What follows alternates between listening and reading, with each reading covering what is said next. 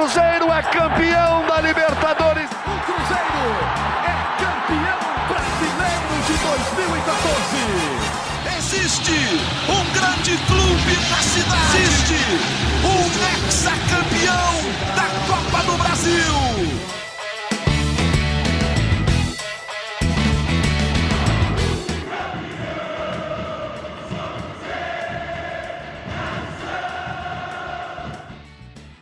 Um abraço a você que nos acompanha. Chegando mais uma edição do GE Cruzeiro, o GE do campeão da Série B 2022, do time que vai novamente disputar a Série A na próxima temporada, mas mais um GE Cruzeiro para falar de derrota, hein?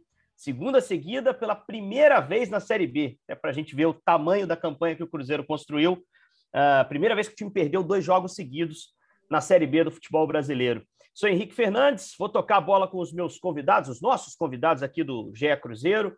Alguns que vocês, todos três que hoje estão comigo, vocês conhecem muito bem, porque são figurinhas carimbadas aqui no nosso álbum do GE Cruzeiro, né? Vou primeiro saudar aqui Jaime Júnior, companheiro de várias jornadas. Cruzeirão cabuloso, foi para uma excursão uh, Recife-Goiânia, perdeu em Recife, e perdeu em Goiânia também para o Vila Nova, mas está tudo certo, né, né, Jaime? 2023 vem aí com muita coisa boa para chegar, tudo bem? Um abraço, Henrique. Um abraço a todos que nos acompanham. A garganta está a mais ou menos esses dias aí, mas vamos que vamos, vamos que vamos. E aqui, Cruzeiro já tinha que fazer na Série B, né? Subiu, já ganhou a competição. E acho que esse jogo contra o Guarani, que daqui a pouco a gente vai falar dele também, né? Acho que por ser em casa, Acho que vai ter uma, uma atmosfera diferente aí. O Cruzeiro pode fazer uma partida melhor e voltar a vencer. Mas daqui a pouco a gente fala desse jogo do Vila aí. Isso, daqui a pouco a gente detalha tudo sobre o jogo. Guilherme Macedo, vou saudar você também, setorista do, do Cruzeiro, perto das coisas celestes. É... Daqui a pouco você detalha, mas eu queria saber seu, o seu destaque dessa derrota contra o Vila Nova, porque nem tudo, mesmo na derrota, nem tudo é ruim. Alguma coisa de bom a gente sempre pode tirar. O que você acha que você viu de bom nesse jogo? Se é que tem alguma coisa de fato. Estou aqui tentando induzir tua opinião, porque eu, particularmente, tenho algumas coisas boas que consegui ver. Tudo bem, Gui? Um abraço, Henrique, Jaime, Fernanda, todo mundo que está nos ouvindo. É, eu até falei aqui, Henrique, a nossa audiência ela é rotativa, então é sempre bom a gente falar que desde o, desde o acesso conquistado, o título conquistado, eu particularmente prefiro analisar as individualidades do Cruzeiro, é, porque o coletivo a gente já analisou durante o ano, a gente sabe como é o trabalho do Paulo Pessolano, e até pensando nisso, nessa análise que eu, que eu tenho adotado desde o, desde o título, principalmente, eu acho que o Cruzeiro teve pouca coisa boa para tirar desse jogo, viu, Henrique? Para ser bem sincero, mas a gente vai falar muito sobre isso ainda. É, eu, particularmente, para citar um cara aqui que eu estou gostando muito e que acho que está aproveitando muito bem essa série, ele até começou a entrar, foi importante, inclusive, no jogo do acesso, é o garoto Kaique que aí eu quero falar bastante dele aqui. A gente vai falar sobre outras coisas da base do Cruzeiro também, que está tendo um olhar muito diferenciado desde a chegada do Ronaldo e essa reta final de Série B também é importante para esses garotos, Henrique. Aí, já estamos alinhadinho no quesito destaque. Eu estava pensando exatamente no Kaique quando falei sobre isso. Eu deixei ela por último, mas é evidente que ela é, é talvez seja a grande figura aqui do nosso nosso GE Cruzeiro, sempre presente e voz da torcida. Esse podcast é para você, torcedor, e a gente tem o prazer de ter a Fernanda Hermsdorf para trazer um pouquinho da visão da torcida, da visão da arquibancada. E ela, quando gravou o vídeo para falar sobre o pós-jogo, falou em modo férias, que é o Cruzeiro pensando em 23. É por aí, né, Fernandinha? Tudo bem? Henrique, um abraço para você, Macedo, Jaime, todo mundo que está acompanhando. E sim, eu sinto que o Cruzeiro ele já está mais focado no ano que vem do que tanto nesse ano, porque como já conversamos, né, o time já alcançou todos os objetivos possíveis é, nesse campeonato, né? Por mais que poderia ter quebrado mais um recorde ali ou outro, mas o objetivo de subir foi conquistado, garantimos o título já tem muito tempo, vamos dizer assim, tem uns 20 dias, e os outros times que estão aí na tabela, nem o acesso eles conseguiram ainda. Então, assim, o time tá muito tranquilo, tá muito relaxado, igual o povo tava brincando, tipo assim, igual na escola, você, quando você passa de ano, você não continua estudando para poder bater é. 100, né? Já relaxa. Então, é normal os caras estarem mais assim tranquilos. E é por isso que eu fico batendo na tecla que se eu fosse a técnica, não ia colocar os titulares, eu ia colocar um time mais alternativo para quem ainda tem motivação. Porque os que já passaram de ano, entre aspas, assim, tá difícil de, de motivar. Eu vou passar a bola para o Macedo nos contar um pouquinho mais, vou começar a falar mais detalhadamente desse jogo, até para poupar a voz do Jaime também um pouquinho. É... Mas é por aí. Eu estava assistindo jogos no domingo, Macedo, é... vendo paralelamente ali o jogo do Grêmio com Bahia, do Vasco com o Esporte. Eu fiquei pensando nisso. Eu falei, poxa, imagina se o Cruzeiro está nessa reta final no meio dessa confusão, né?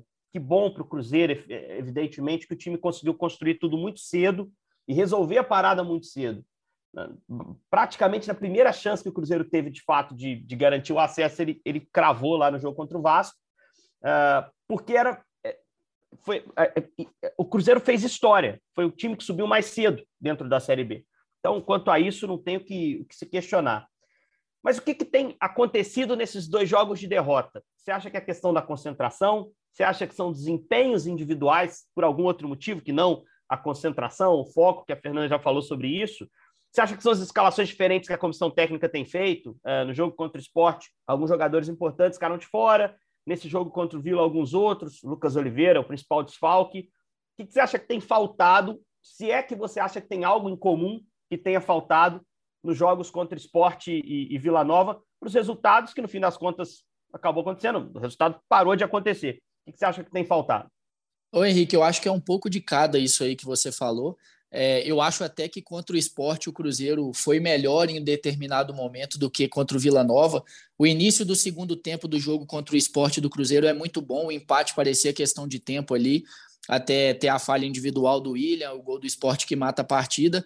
E aí, contra o Vila, não. Contra o Vila foi é, é um jogo chato até de se ver, né? De, de analisar assim eu imagino que a, a Fernanda pode falar isso melhor, mas como torcedora do Cruzeiro, eu acho que ela não estava gostando do que estava vendo. E contra o esporte, eu acho que teve pelo menos esse recorte de, de jogo ali em que o Cruzeiro foi bem. É, eu acho que um, um exemplo muito claro dessa falta de concentração que tem pesado no Cruzeiro é o fato de, nesses jogos, desde o título, o Cruzeiro ter uma alternância de, de domínio das partidas. Né? E isso a gente não viu durante a Série B. O Cruzeiro normalmente era dominante é, nos seus jogos da Série B e assim é, fazia o que tinha para fazer e amassava o adversário, fosse saindo atrás do placar, que foram raras essas vezes também, e principalmente quando fazia o gol, buscava o segundo, enfim. Então, acho que até essa, essa alternância de domínio nas partidas é, é, um, é uma prova dessa falta de concentração do Cruzeiro. E aí eu até concordo com a Fernanda de colocar mais os jogadores que têm menos minutos em campo para o Pessolano observar nas partidas. Ele até fala: ah, o que eu tinha para observar, eu já observei no treino, mas é diferente. Só que aí, se você muda muito, você sente o aspecto coletivo, é normal.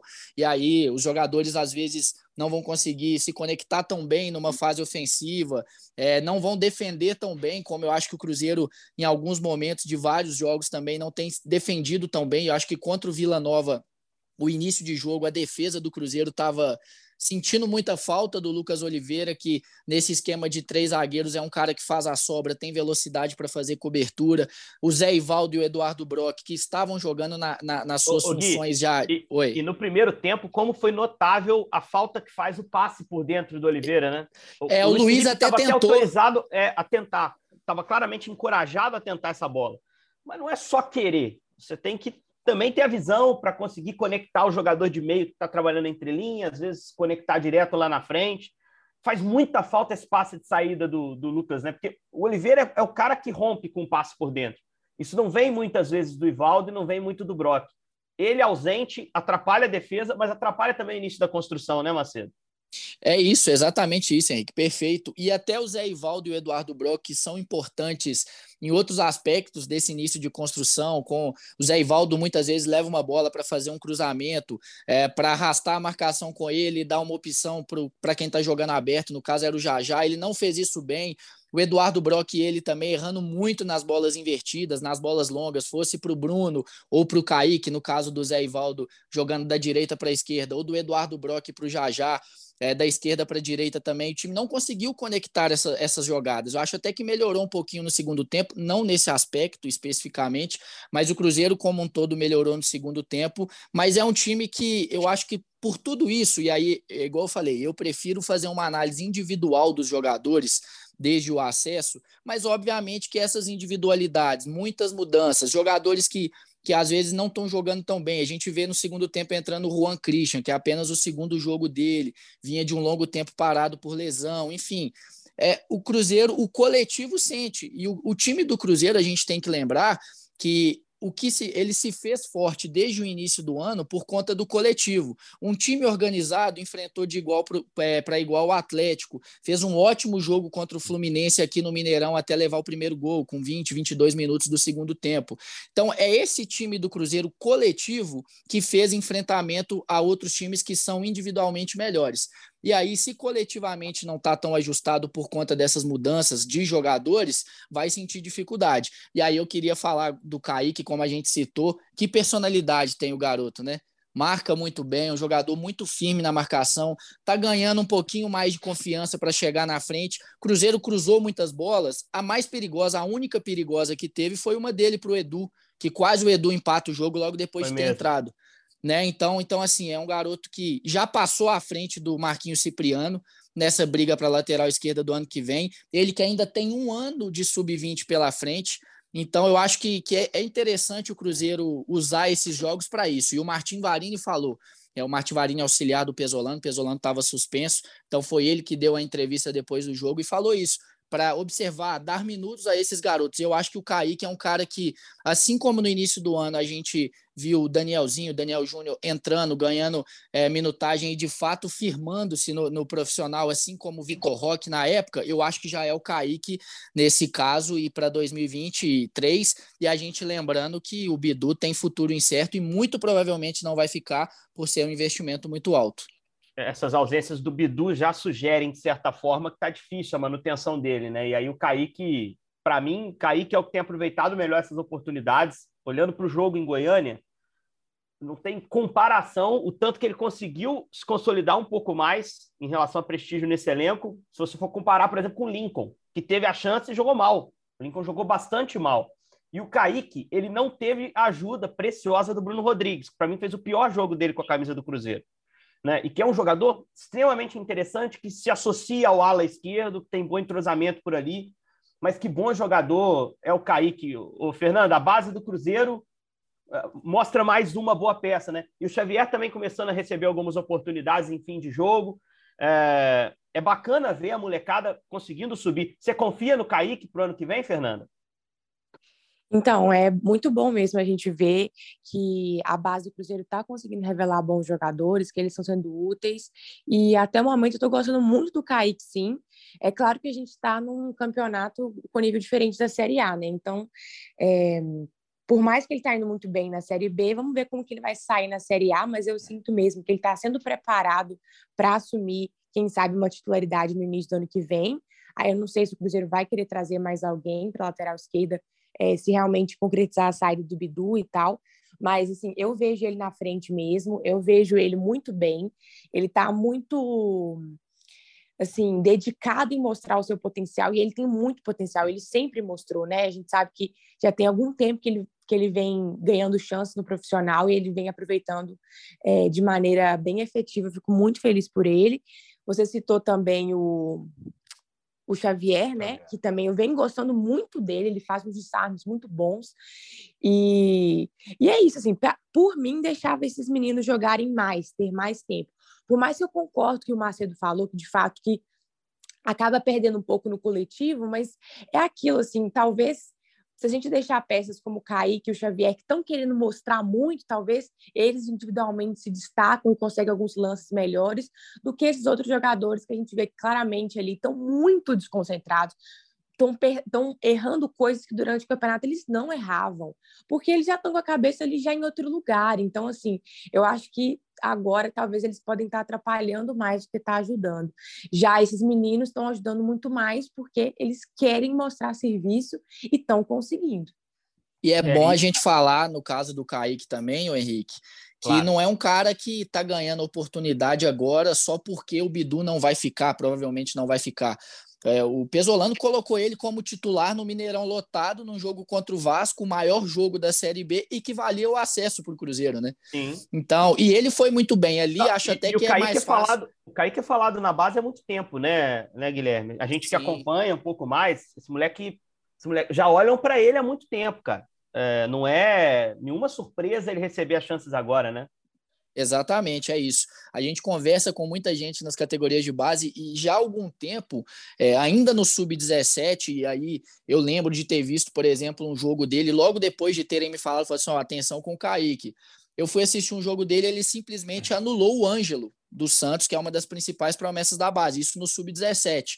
Então, é, é, um jogador que já vem sendo observado, que é tratado com muito carinho nas categorias de base do Cruzeiro. E, assim, é, a gente tem que falar até que o Cruzeiro está fazendo uma reformulação nas categorias de base e só estão ficando no sub-20 aqueles jogadores que é, a comissão técnica do profissional, junto com a coordenação das categorias de base, do futebol profissional também, estão analisando que tem um potencial para daqui um, dois anos serem utilizados. Não estão ficando ali, ah, o cara já tem 19 anos, que é, por exemplo, o caso do Kaique, é, e falar, ah, fica com ele até o final do ano que vem, vamos, vamos ver no que dá depois que estourar a idade. O Cruzeiro não está fazendo isso. O Cruzeiro inclusive, tem feito acordo para a saída de vários jogadores de 19 e 20 anos pensando nisso. E o Kaique foi um que ficou.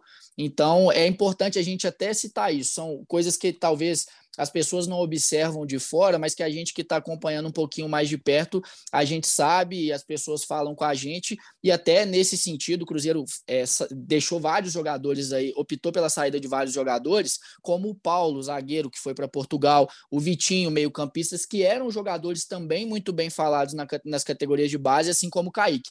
E o Kaique. É, permaneceu no clube. Então é um indicativo de que ele, ele vai receber sim mais oportunidades, principalmente a partir do ano que vem, e num coletivo estruturado como, como foi naquele jogo contra o Vasco, um time titular do Cruzeiro, e ele foi um dos destaques. Então a gente tem que falar disso também.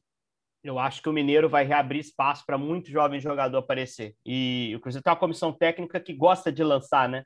E que usou isso no Mineiro também. Alguns jogadores que apareceram só no Mineiro, por exemplo ou no início da Série B, quando o elenco ainda não estava totalmente completo, né? Lembrar lá no Mineiro, uh, a reta final do campeonato, o próprio Vitinho que você citou ganhou espaço, o Mitkov estava sendo observado, uh, o time usou o Joseph em algum momento, Joseph, né? Então é, é, um time que é uma comissão técnica que vem orientada a utilizar a base e que tem uh, vontade, interesse em utilizar a base. Ô Jaime, vou botar você na conversa um pouquinho mais. É, o Cruzeiro entrou na reta final com vários objetivos paralelos, porque já tinha conquistado o mais importante. É, e um deles era tentar fechar com a melhor defesa da história da Série B. Isso não vai ser mais possível. O time tomou o gol que fez com que a defesa da Chape de 2020 é, mantivesse essa marca. Podia ter um gol a mais sofrido em relação a essa Chapecoense, estava empatada, não podia tomar mais gol até o fim, tomou o gol para o Vila. Uma defesa que tem mudado muito nos últimos jogos. Né? Se for pegar a última vez que jogou o trio que a gente vê mais consagrado no Cruzeiro, Ivaldo Oliveira Brock, é, foi contra a Ponte. No jogo que acabou virando o jogo do título, embora o Cruzeiro não tenha saído de campo campeão, foi ser campeão dois dias depois. É, de, de, lá para cá, é, no jogo seguinte, contra o Ituano, Jesus, é, Oliveira e Ivaldo. No jogo posterior contra o Esporte, Giovanni Jesus, Oliveira e Brock. E nesse jogo em Goiânia, Ivaldo, Luiz Felipe por dentro e Brock no lado esquerdo.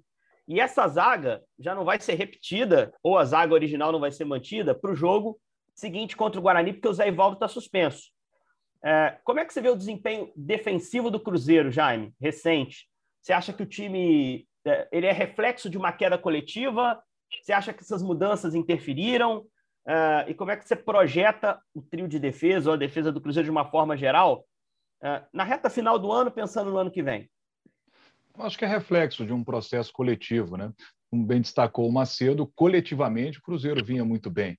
Uma organização muito grande do Cruzeiro coletivamente para marcar muito bem o adversário, a, marca, a marcação pressão lá na frente, ou quando o Cruzeiro baixava suas linhas, fazia isso muito bem também. Está tudo muito bem coordenado. Né? Então, quando há uma queda coletiva, é... então a defesa acaba é, sofrendo mais também, permitindo mais oportunidades aos adversários, né? porque às vezes a marcação no meio de campo ela está dando mais espaço e aí sobra lá para a defesa.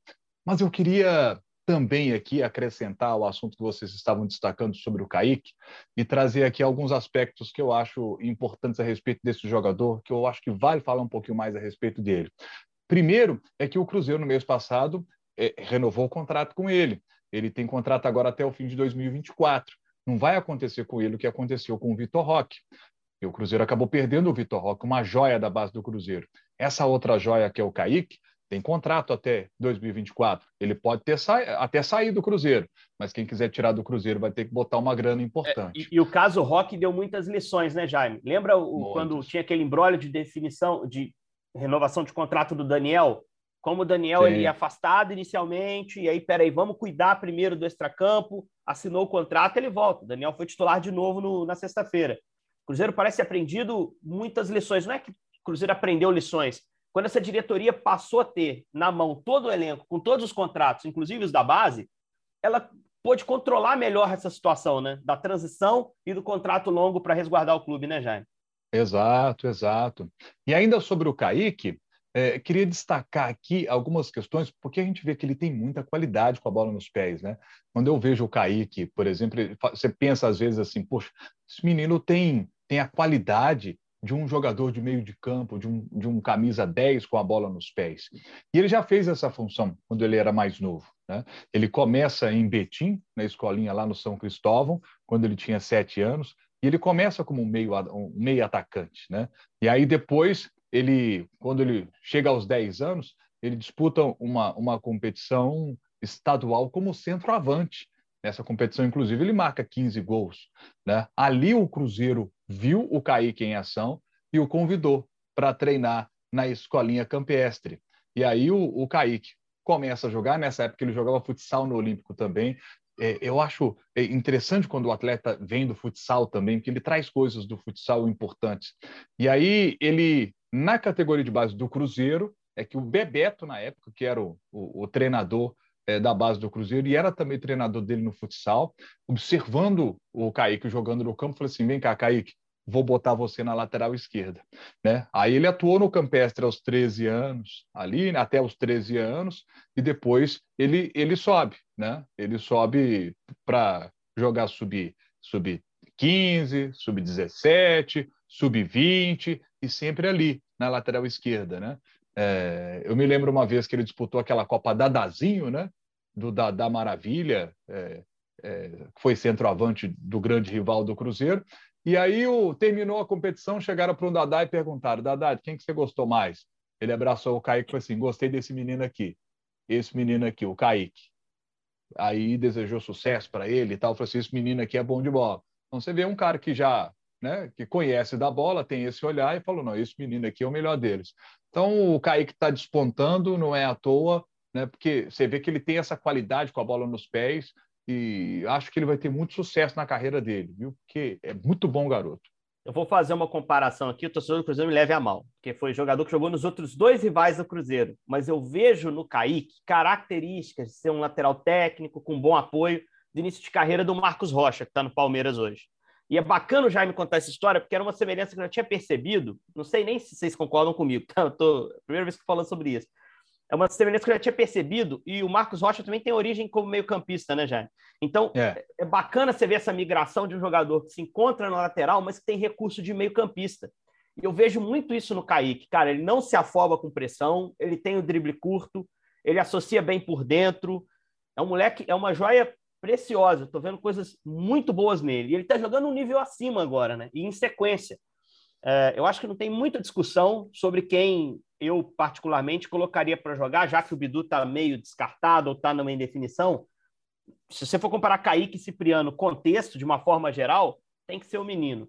E, e eu acho que a leveza que o Cruzeiro tem, porque produziu isso pela sua campanha maravilhosa para essa reta final, pode criar um contexto positivo para esse lançamento desse jogador. Então, é, quando eu falei em coisas positivas na abertura aqui, num jogo que foi de derrota, que realmente o time teve abaixo, por N motivos, eu pensava muito no Kaique, e é legal que o Macedo trouxe exatamente o nome dele, Fernanda já deu aval e o Jaime agora complementou. Fernandinha, já na terça-feira à noite partiu o Mineirão, hein?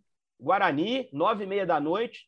E aí é curioso, né? O Cruzeiro, nessa sequência recente, se a gente for pensar em campanhas de retorno, pegou o Ituano, que é a melhor campanha recentemente no Mineirão, saiu para pegar o Esporte, que tem uma clara campanha de recuperação, é o sétimo nesse momento do retorno. Pegou o Vila Nova, que hoje é o segundo do retorno, à frente até do Cruzeiro, depois da vitória de sexta-feira, e pega o Guarani, que é o sexto do retorno, que é um time que também faz uma campanha de recuperação, hoje tem 44 pontos, não está matematicamente salvo do rebaixamento, mas está virtualmente salvo. O que, você espera para esse jogo de, de terça-feira? Partiu, né? Você vai, né? Não tem dúvida disso. Não, com certeza, vamos aí carimbar daqui dois jogos, 100% de aproveitamento, como disse. Aliás, 100% de presença no Mineirão, né? Nos estádios aí que o Cruzeiro jogou como mandante. E eu espero que não vai ser um jogo tão fácil, não. É, porque a gente já vê o Cruzeiro um pouco mais concentrado e tal, por mais que dentro de casa eu sinto que o Cruzeiro joga melhor, mas a gente né, vê que o elenco claramente decaiu devido ao fato que a gente já conversou que ele já alcançou o objetivo. Inclusive, eu achei lindo que no sábado o Pessolano falou: não vai ter folga, não, vocês vão ter que ir para toca. Porque ele mudou a programação e mandou os caras treinar, porque ele não tá feliz, não. Então, assim, é, não vai ser um jogo fácil, tanto pelo, pelo lado do Cruzeiro quanto do lado do Guarani, como você falou. Dos últimos 10 jogos, não me engano, o Guarani ganhou 7. Então, eles vêm numa crescente muito grande. E, como você falou, eles ainda não estão 100% fora do rebaixamento. Eles podem querer buscar um resultado aí para poder se garantir matematicamente. Tem o fato também do Cruzeiro não ter ganhado do Guarani lá no mando deles. Então, é, eles podem querer fazer que nem o Ituano, de falar, não, o Cruzeiro vai ser campeão, mas vai ser campeão sem ganhar da gente, porque tem essa coisa também. Então, querer mostrar o seu potencial, todos os times querem ganhar do Cruzeiro, que foi o campeão, independente da fase dele. Então, a gente viu, quando acabou o jogo contra o Vila Nova, a comemoração, assim, gigantesca dos, dos atletas, tipo, nossa, ganhamos do Cruzeiro, e é óbvio que, assim, é, é algo bem legal de se dizer, ganhar do campeão e tal. Então, não acho que o Guarani vai vir aqui para fazer jogo fácil, não. Então, não espero um jogo muito fácil, mas eu estou um pouco mais otimista do que das últimas partidas. Acho que o Cruzeiro deve ter sentido aí perder duas vezes seguida pela primeira vez. O pessoal não está satisfeito. É, por mais que a torcida está compreendendo o cenário, a gente não está querendo ficar perdendo o resto do campeonato, né? Então, vai ter a questão do apoio da torcida, é claro, mas também a gente, né, tá pressionando de uma forma mais leve, mas buscando aí o resultado, porque né, é chato a gente ir lá pagar o ingresso e tal para ver o time é, simplesmente deixar o jogo rolar e não buscar uma vitória. Então, eu tô mais otimista para esse jogo, mas ao mesmo tempo não acho que vai ser joguinho fácil, não. Também acho que o Cruzeiro é, vai mostrar coisas positivas nesses jogos em casa. Ô, Jaime, você tá nesse jogo na terça-noite? Não, não, é o Rogério que está nesse jogo contra, contra o Guarani que você citou, Henrique, a boa campanha que faz não, no não, só, só, eu, vou, eu vou te passar a bola, mas sabe por que, que eu te fiz essa perguntinha? Porque você está recuperando a sua voz, já está bem melhor hoje, passou é. na raça o fim de semana. E os dois últimos cruzeiros, Cruzeiro e Guarani, no Mineirão, ou em Minas Gerais, 3 a 3 e 3 a 3 Para o narrador não é mole, né? Eu estava perdido. Vai recuperar pode, pode falar, pode falar do que você espera para o jogo. Vou fechar depois com o Gui, com, com a visão dele mais de Cruzeiro. É, é, só para citar aqui, você citou a campanha que faz o Guarani no retorno, e a Fernanda citou os últimos é, dez jogos que o Guarani ganhou sete, e de fato foi isso: sete vitórias e três derrotas. E nesse recorte específico citado pela Fernanda, dos últimos dez jogos, o Guarani tem o um melhor desempenho, foi quem mais somou pontos, ao lado de quem? Do Vila Nova, que o Cruzeiro acabou de enfrentar. Dos últimos dez jogos, os times que mais pontos somaram, Guarani e Vila Nova. Então, é, o Guarani está vivendo um bom momento e precisa aí de uma vitória fora de casa, ele matematicamente ele resolve a parada. Mas como você bem disse, o Guarani é um time que já está mais relaxado agora, porque com 44 pontos, não é matemático, mas não vai cair com 44 pontos. Né? Então já está tranquilo o, o Guarani. Então vai ser um jogo entre dois times mais relaxados. né? Então, eu acho que pode ser aquele jogo de muitos gols de novo, viu? Ó, é, eu, vou, eu vou ter um descanso importante aí na terça-feira para recuperar a garganta, porque eu estou achando que vai ser um jogo de muitos gols de novo. Eu tô nessa na terça-feira, mas eu não narro, então tô tranquilão. É só. Vamos, o, o, excesso de gol só diminui o tempo que o comentarista fala. O que para alguns que são anti-comentarista é um alívio. Ô, ô, Gui, o prof lá no Guarani é prof Moza, hein? Ele que vai estar tá na casa mata lá no banco de reservas para esse jogo. Pesolano, por outro lado, volta, né? Pelo lado do Cruzeiro, suspensão cumprida, tudo certo. Como é que a gente pode esperar esse Cruzeiro, esse reencontro com o Moza, esse jogo contra o Guarani? Queria saber sua opinião também para a gente fechar. É isso, é isso, Henrique. Eu até a gente fica curioso para saber qual vai ser a estratégia do Pessolano para esse jogo, né? Nos jogos em casa, eu acho até que o planejamento inicial dele era colocar o que tivesse de melhor em relação àquele time que a gente já conhece como titular do Cruzeiro. Tem a volta também do Lucas Oliveira, e aí ele retorna ao time naturalmente. É, mas eu estou curioso justamente para saber, né? O Cruzeiro está realizando o último treino agora pela manhã, a gente está gravando aqui na manhã de segunda-feira, para saber se ele vai dar uma rodagem, se ele vai escalar ali o que tiver de melhor em relação àqueles titulares, quem tiver fisicamente melhor. O Edu não começou os dois últimos jogos, então acredito que ele, que ele vai ter essa oportunidade. Talvez o Luvanor também, que ficou fora desse, desses dois jogos, né? Assim, como titular, e eu acho que o Luvanor hoje nessa reta final, segundo turno da Série B, ele tá nesse time titular, sim. Se ele vai voltar a ter um ala de fato pela direita, eu acredito também que vai, que vai jogar dessa forma, vai ter a volta do Giovanni Jesus por ali. Então, acho que são essas as situações que a gente espera, e eu até convido também é, o torcedor, a gente vai gravar um outro podcast antes desse jogo que eu vou falar aqui, da Copa do Brasil Sub-20. O Cruzeiro passou bem pelo Fluminense, tem o Ceará, o jogo, jogo na quarta-feira, é, aqui em Belo Horizonte, no Sesc, no Sesc Alterosas. É, e eu acho que é, é, legal o torcedor também acompanhar esse, esse time, porque a gente vai ver muitos jogadores nos próximos anos no Cruzeiro. O Cruzeiro tem uma galera no sub-20 aí muito nova ainda, primeiro ano de sub-20, 18 anos, alguns que fizeram 19 agora. Então tem o Japa, que é um menino que subiu do sub-17, foi muito bem ano passado, tá ganhando essa rodagem, entra muito nesse time sub-20.